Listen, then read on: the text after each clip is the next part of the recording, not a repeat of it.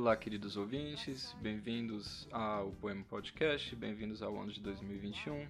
Eu sou o Lucas Facó, vocês já me conhecem e hoje eu vou gravar o nosso segundo Minuto Poema do ano. Nós vamos ler um poema da Ana Cristina César, é um poema sem título, bem pequeno, só tem uma linha, mas eu acho que tem muita coisa interessante para falar sobre ele. Uh, a ideia para esse episódio surgiu das minhas leituras para um trabalho final de disciplina do doutorado, que eu acabei de escrever sobre Ana Cristina também. Mas acabou que não deu tempo de eu falar sobre tudo que eu queria falar no trabalho. Eu não consegui colocar a leitura desse poema e resolvi trazer para cá e compartilhar com vocês.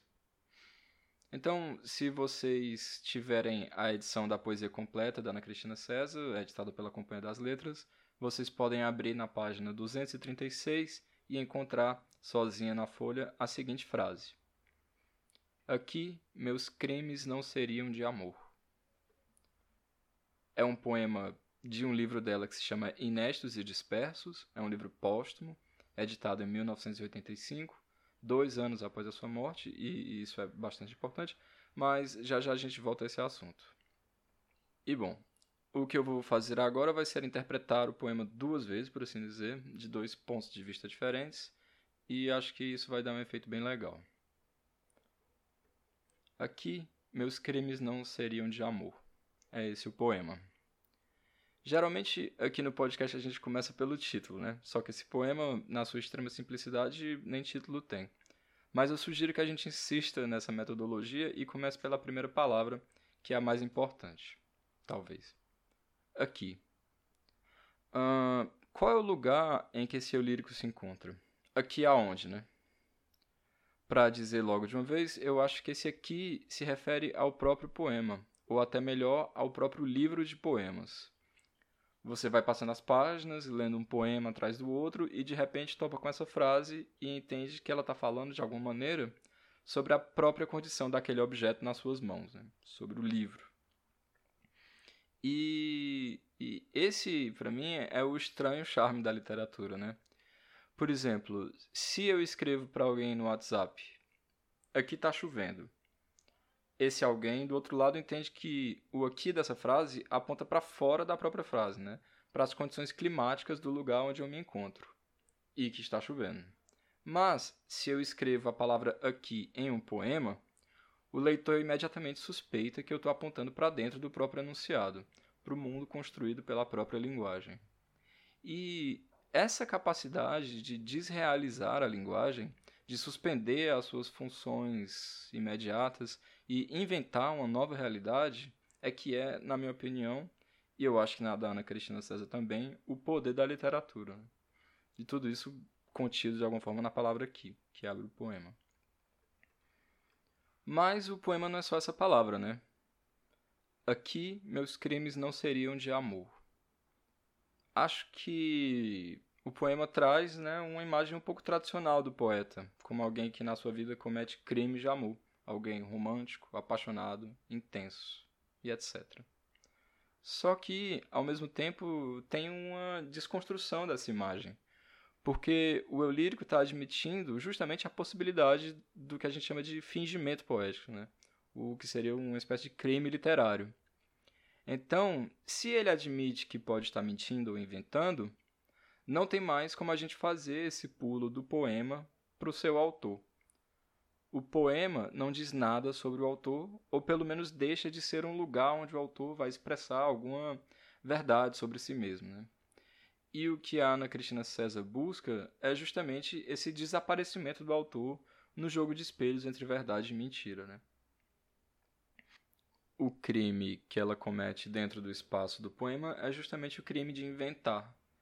É o crime da mentira, é o fingimento literário, o jogo com os efeitos de verdade. E acho que cabe também um último comentário nessa chave que eu acho ba bacana de fazer, que é sobre a palavra crime. Uh, dizer que o poema é um crime, que o exercício da escrita é um crime, era uma coisa muito em voga nos anos 70 e 80, justamente por conta dessa identificação que os artistas tinham ou queriam ter com a condição marginal, né? a literatura marginal e tudo mais. Então, quer dizer, O poeta rouba seus poemas da experiência, engana o leitor e etc, etc, etc. O crime era um universo simbólico muito acessado para pensar a própria prática literária. Então, fechando a leitura, a gente pode dizer que é um poema metalinguístico que reflete, ou até melhor, joga com a própria condição da literatura como invenção, como mentira, como vontade de enganar e tudo mais. Bom, podemos ir para casa?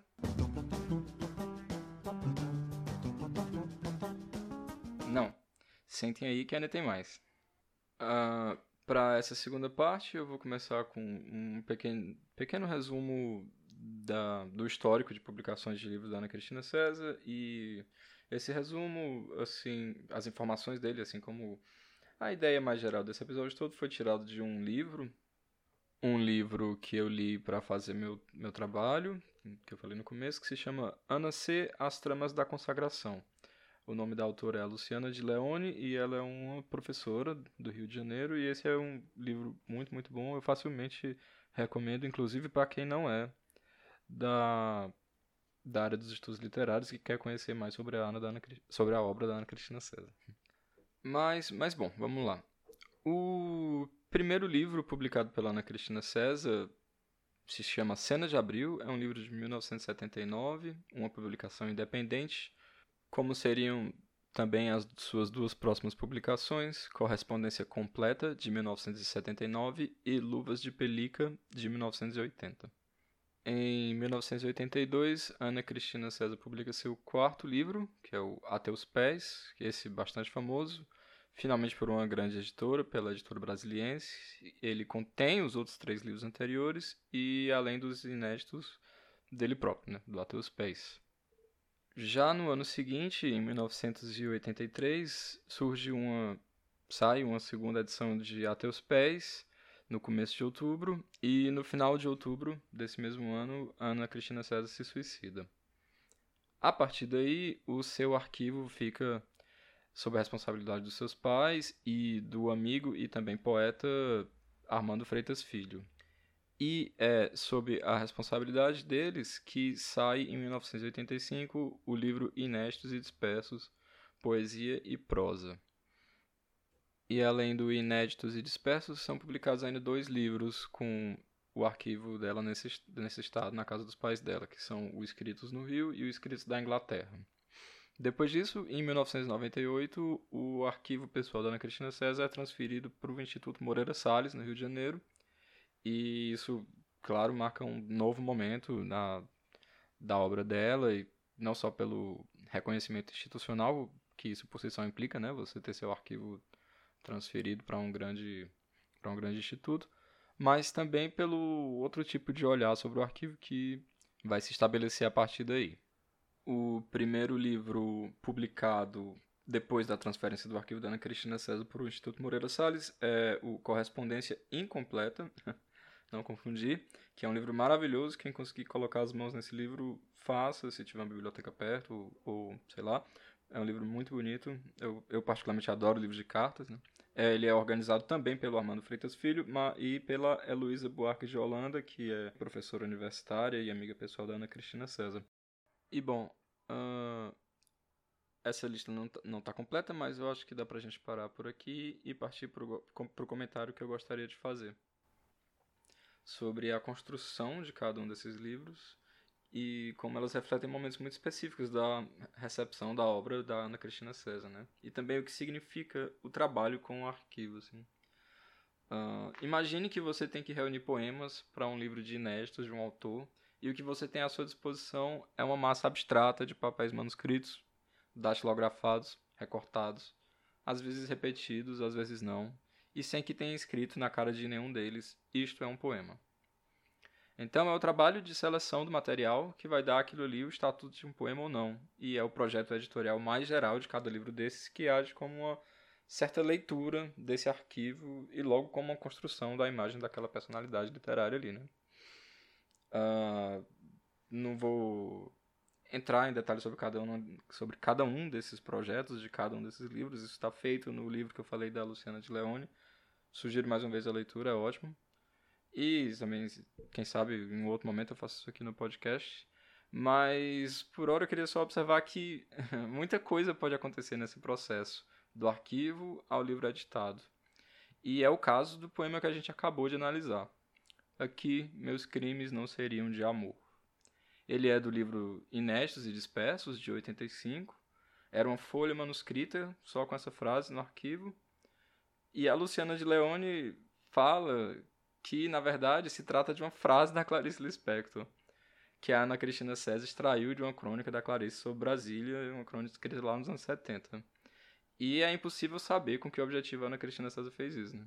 Se ela pretendia usar em um poema mais pra frente, o que, na verdade, seria super a cara dela, né? Esse recurso à citação é muito característico do, dos poemas dela. Ou se ela só achou a frase legal, ou que, enfim, não impossível saber, né? eu, eu particularmente acho que, assim, num exercício totalmente especulativo, a Ana Cristina César anotou a frase, eu estou falando tantas vezes o nome completo dela, né?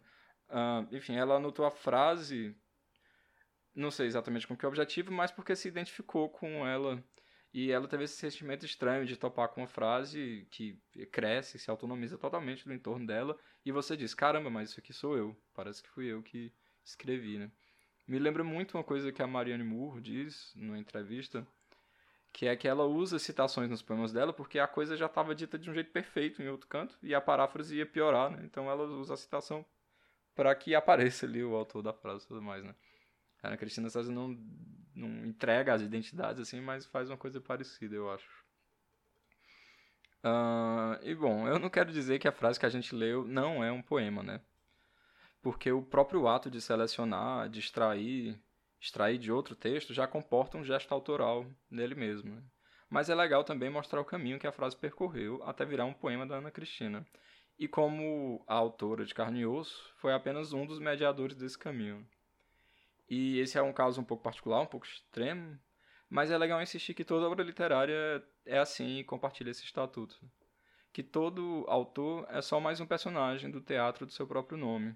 E que o livro, qualquer livro que a gente tem nas mãos, nunca é a materialização pura da vontade de um autor, mas o cruzamento de um monte de vontades, uma rede de intertextos e tudo mais, né? E era isso, essa era a coisa legal que eu tinha para dizer para vocês hoje, né?